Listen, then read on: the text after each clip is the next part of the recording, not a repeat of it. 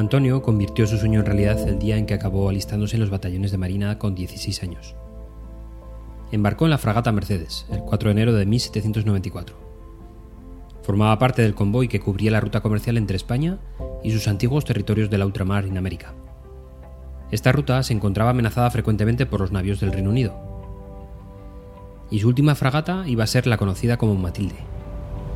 Había zarpado en febrero de 1797 y luchado contra la escuadra británica comandada por el almirante Jervis, hasta que la aventura acabó en Cádiz, ya en febrero del año siguiente.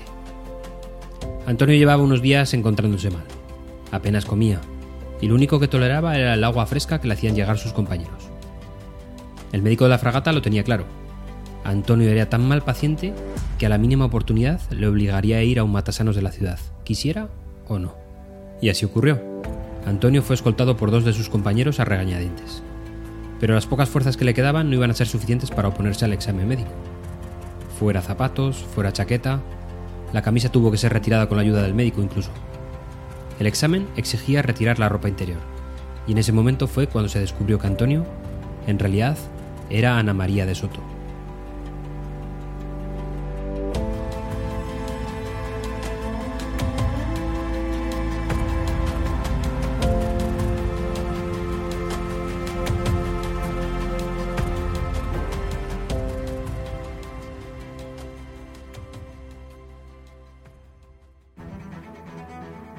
Una gran idea puede ser un mensaje perfecto para transmitir en una presentación, pero tres componentes deben contener esta idea. El primero debe articular un punto de vista único. La gente ha venido a escucharte. Como quieren conocer tu punto de vista sobre el tema, debes dárselo. Por ejemplo, el destino de los océanos es simplemente un tema, no es una gran idea. La contaminación mundial está matando al océano y nosotros queremos salvarlo. Eso es una gran idea, que tiene un punto de vista único. La gran idea no tiene que ser tan inusual que nadie haya oído hablar de ella antes. Solo tiene que ser un punto de vista sobre el tema y no una generalización. Segundo concepto, una gran idea debe transmitir lo que está en juego. La gran idea debe articular la razón por la que el público debería preocuparse lo suficiente como para adoptar esa perspectiva. Podrías decir que tu idea es repoblar los bosques mediante una nueva legislación, pero compáralo con sin una mejor legislación, la destrucción de los bosques costará a la economía 70.000 millones. Transmitir lo que está en juego ayuda a la audiencia a reconocer la necesidad de participar y convertirse en héroes. Sin una razón convincente para moverse, una gran idea se queda en nada. Tercer y último concepto, una gran idea debe ser resumida en una frase completa. La exposición de una gran idea en forma de frase obliga a que tenga un sustantivo y un verbo. Cuando se le pregunta ¿de qué trata su presentación? La mayoría de la gente responde con algo como es la actualización del tercer trimestre o se trata de un nuevo software. Estas no son grandes ideas, pero una gran idea tiene que ser una frase completa. Por ejemplo, este software hará que su equipo sea más productivo y generará un millón de dólares de ingresos en dos años. Es aún mejor si se utiliza la palabra usted en la frase. Eso garantiza que está escrita para alguien.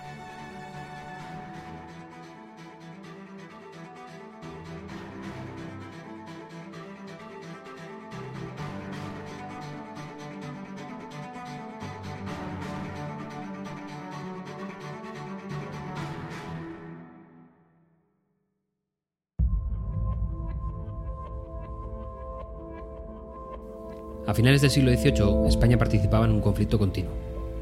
El ejército español se encontraba del lado francés, por el Tratado de Saint Ildefonso de la Granja, de 1796, para frenar el poderío de la Gran Bretaña.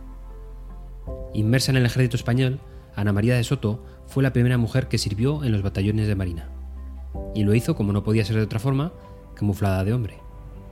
Se ganó su puesto en 1793, con 16 años, llegando a San Fernando, encantada con el mundo militar como las mujeres no podían estar en el ejército, Ana María se hizo pasar por hombre, para poder ingresar en la sexta compañía del batallón de Marina. Nadie notó que ella estaba haciéndose pasar por Antonio. Ana María participó por cinco años en el conflicto protagonizado entre Inglaterra y Francia.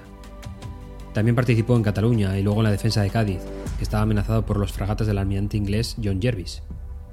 El 1 de agosto de 1798 se descubrió, por sorpresa, su condición de mujer, cuando fue sometida a un reconocimiento médico por haber caído enferma. En atención a su valentía y a su acrisolada conducta, Su Majestad el Rey le concedió el 24 de julio de 1798 sueldo y grado de sargento para que pudiera atender a sus padres.